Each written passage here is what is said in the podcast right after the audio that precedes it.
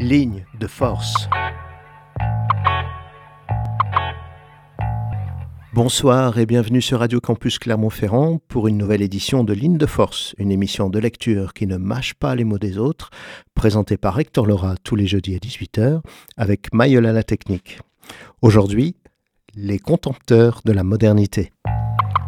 Ligne de force plus forte que jamais ce soir, puisque nous passerons ces prochaines 20 minutes en compagnie, et peut-être même leur consacrerons-nous un second volet, en compagnie donc de virulents contempteurs du monde moderne et de la société scientifico-technico-marchande. Si à peu près tous les plus grands penseurs et écrivains n'avaient eu de cesse, au travers des siècles, de fustiger la modernité, on pourrait croire que les critiques qui lui sont adressées ne sont que récriminations de voyous de la pensée ou de mauvais coucheurs. Mais à l'évidence, tel n'est pas le cas. Une ligne de partage permet toutefois de distinguer, sans les renvoyer dos à dos, ceux qui, comme Théodore Kaczynski, pensent qu'il faut hâter par la révolution le déclin de la société industrialo-techno-marchande, de ceux qui, comme Jaime Samprin, considèrent que son pourrissement est déjà si avancé qu'il suffit, entre guillemets, de se désengager de ses attaches pour accompagner le processus de décomposition. Les premiers textes que je vous propose d'entendre ce soir sont une sorte de diagnostic de la situation. Ils sont signés Karel Kozik, philosophe tchèque, né en 1926 et mort en 2003. Ils sont extraits de son livre La crise des temps modernes, paru aux éditions de La Passion, l'année même de sa disparition. Le système en vigueur a été construit par l'homme moderne dans sa prétention orgueilleuse à devenir seigneur et maître de la nature, prince de toutes choses. À l'origine, son but était de faciliter la vie et de la rendre plus agréable. Peu à peu, cependant, le système s'est rendu indépendant de l'homme, en suivant sa propre route, jusqu'à arriver à la fin à un renversement d'époque. L'homme sujet perd le contrôle de sa créature, se change en objet, tandis que le système s'élève au statut de pseudo-sujet, absorbe l'homme et le transforme en un accessoire discipliné et servile de son propre fonctionnement. Ce qui jette une ombre sur cette mutation, c'est le fait que l'homme persiste dans sa prétention à être seigneur et maître, en un contraste éclatant avec sa position servile, effective. La symbiose de l'économie, de la technologie et de la science est une configuration à part qui règne de façon spécifique sur le temps, l'espace et le mouvement. La trépidation fébrile de l'époque moderne ravale chaque laps de temps au rôle d'un simple point de passage vers le perfectionnement suivant. Et cette fuite permanente en avant exclut par définition toute possibilité de perfection. Cette symbiose est l'incarnation de l'esprit étrange qui domine la réalité moderne, créant des richesses et un luxe dispendieux pour une minorité privilégiée, tout en saccageant l'ensemble de la planète, dévastant la nature et l'environnement, ainsi que les hommes, jusqu'à leur intérieur. La démocratie actuelle possède-t-elle assez d'imagination, de force et de courage pour se dresser contre l'œuvre dévastatrice de la caverne et en forcer la sortie? Ou alors la démocratie actuelle n'est-elle que la manière la plus acceptable d'administrer les affaires humaines à l'intérieur de la caverne Le mécanisme de l'époque moderne persuade les hommes qu'ils n'ont besoin pour vivre d'aucune morale du tout. De telles préoccupations ne pourraient que les gêner dans leur poursuite du profit, des honneurs et du pouvoir. Elles ne serviraient qu'à leur faire perdre un temps précieux. De son plein gré, l'homme s'intègre dans le système qui lui prescrit à chaque minute ce qu'il doit faire. Démarcher les banques en surveillant les variations de taux d'intérêt, courir les magasins pour dénicher les plus grosses réductions, trier soigneusement les déchets dans cinq ou sept containers, se hâter enfin pour ne pas rater le début du feuilleton à la télé. Prisonnier du cercle vicieux de la consommation, il n'a guère de temps à consacrer aux choses essentielles, ainsi qu'à lui-même. Grisé par tant de nouveautés, L'homme n'est pas capable de se poser la question la plus simple, celle dont aucun appareillage ne lui fournira la réponse. Qu'est-ce que la vérité? Ces futilités, cependant, emprisonnent les gens de telle sorte qu'il leur est difficile de se retrouver eux-mêmes. On ne se retrouve pas en opérant un retour sur soi, mais au terme d'une conquête libératrice et émancipatrice, la seule à permettre d'atteindre véritablement l'âge adulte. Celui qui n'a pas le courage de cette émancipation échouera à l'épreuve de maturité. Restera sous la tutelle d'un pouvoir étranger, et que ce soit de son plein gré ou à son insu, en deviendra le serviteur. Il court le danger d'être considéré comme un matériau malléable que l'époque pétrira et utilisera à sa guise. La philosophie, qui est un triple art, celui de lire, celui de questionner et celui de vivre, peut, à juste titre, s'autoriser à décrire et analyser cette décadence. L'art de vivre ne procède pas d'une aptitude artistique, mais d'une aptitude et d'une aisance de l'esprit. Partout, là où l'art de lire, l'art de questionner et l'art de vivre dans la vérité tombent dans l'oubli ou sont remplacés par des ersatz, l'humanité même de l'homme est en danger. Les extraits qu'on va lire maintenant appartiennent à la catégorie la plus hargneuse des contempteurs de la modernité. Mais cela n'enlève rien à la valeur du constat que fait ici Albert Caraco. Vous ne trouverez pas le nom d'Albert Caraco dans les manuels de littérature et rarement en bibliothèque.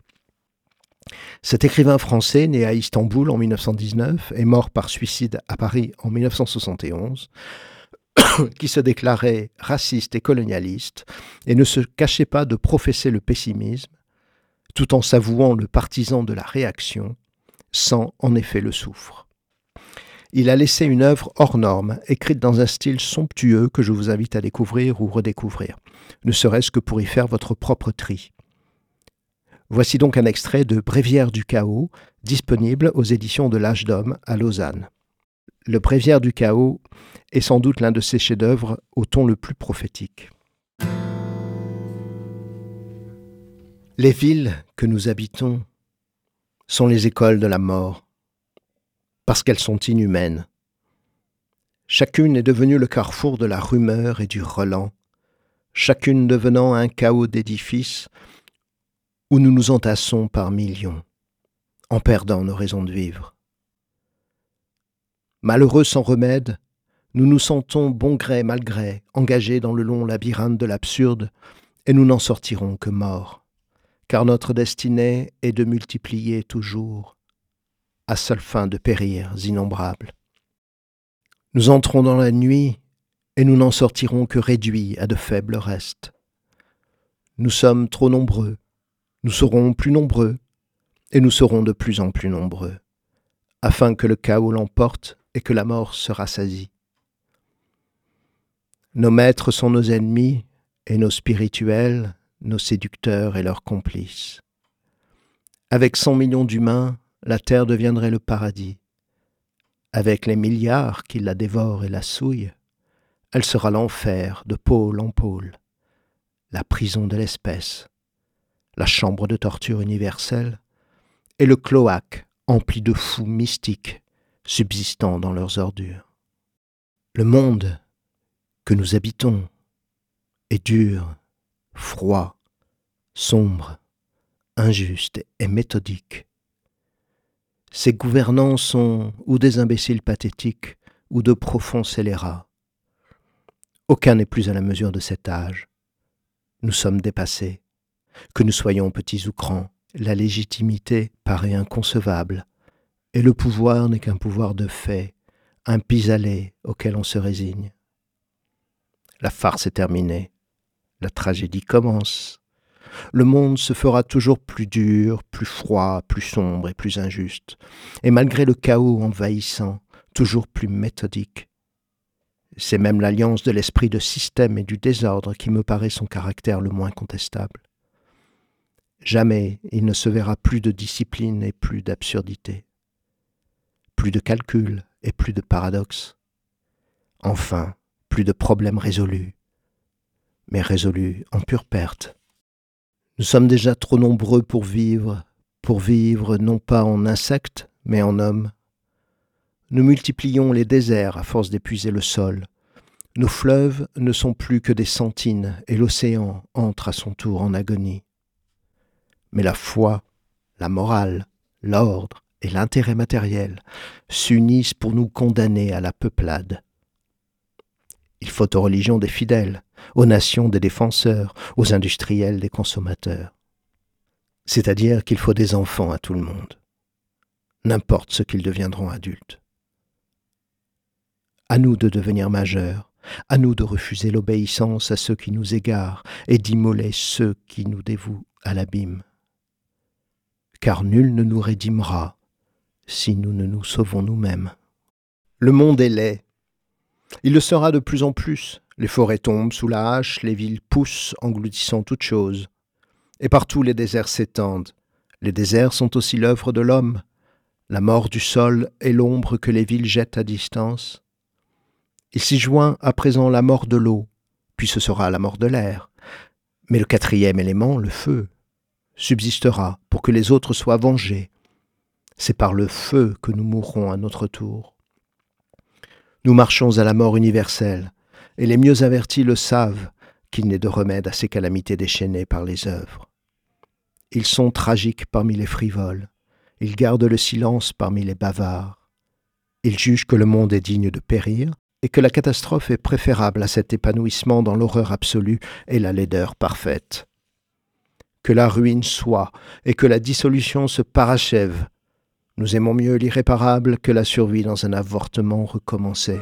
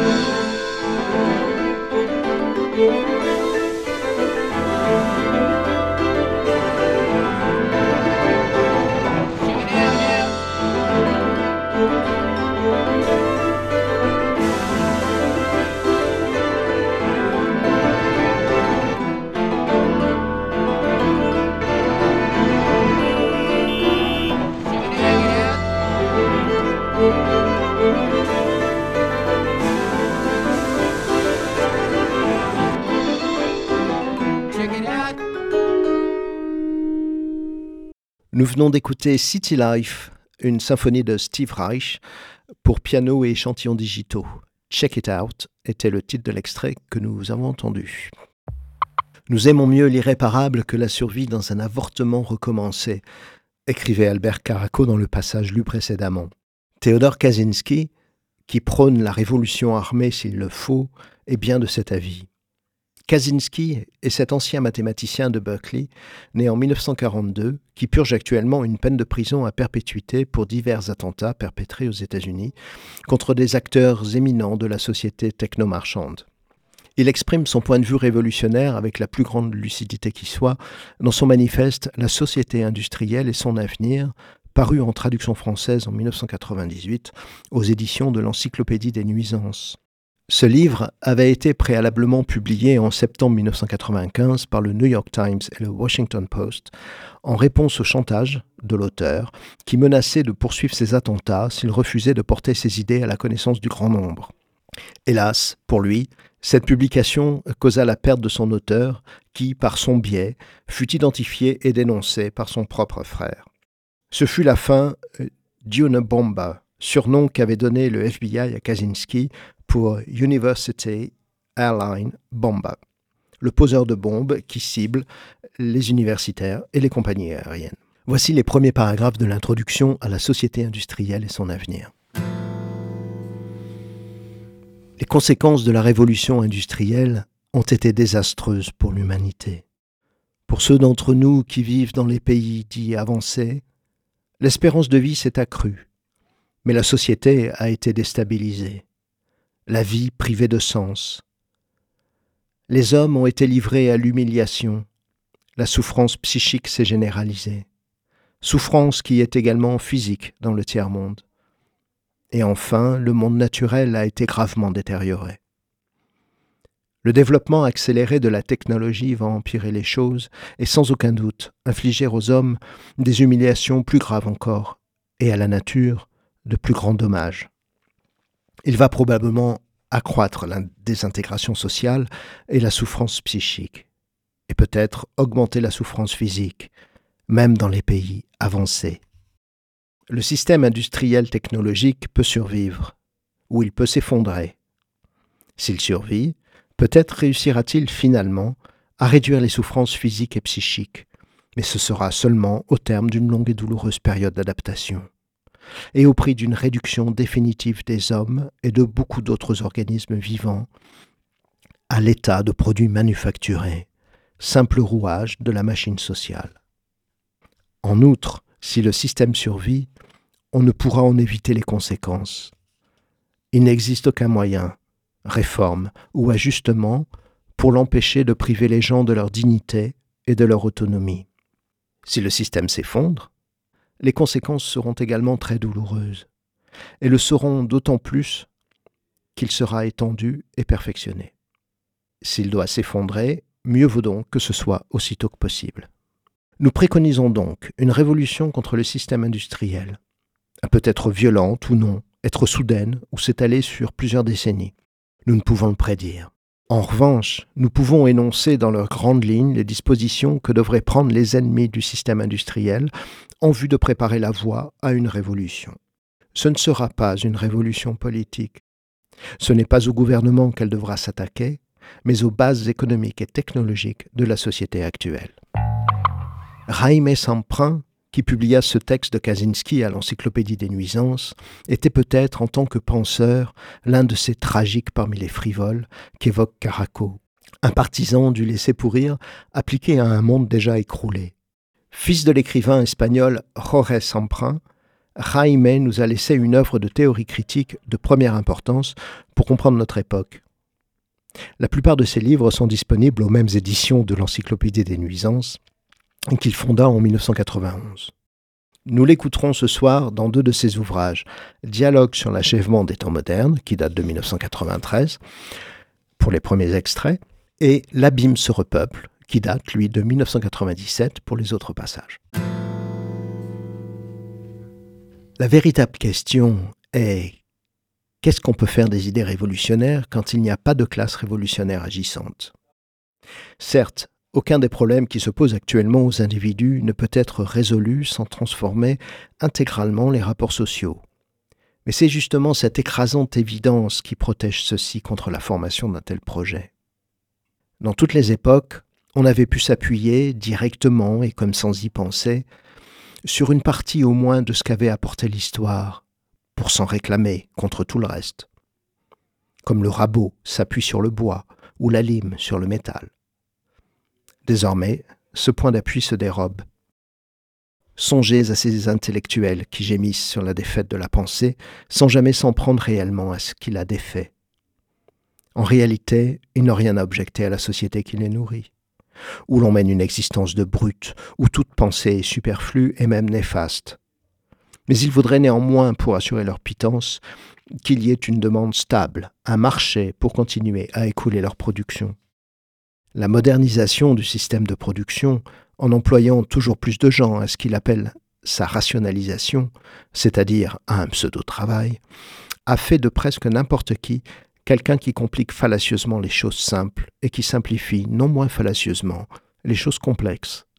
Bref, quelqu'un qui, sous prétexte de vouloir en savoir davantage, veut en fait en savoir moins. En somme, on ne peut pas être meilleur que son temps. Mais on n'est pas forcé d'être aussi mauvais que lui. Cependant, je me refuse à admettre que cela implique de se placer par la pensée en dehors de son époque, pour se raccrocher à une croyance, à des valeurs morales ou à un passé idéalisé. La critique du monde moderne est une chose trop importante pour être laissée aux réactionnaires et aux nostalgiques. Dès maintenant, pour garder en éveil sa sensibilité, et à plus forte raison son intelligence, il faut, individuellement, se prémunir contre l'intoxication marchande, ses leurres et ses poisons.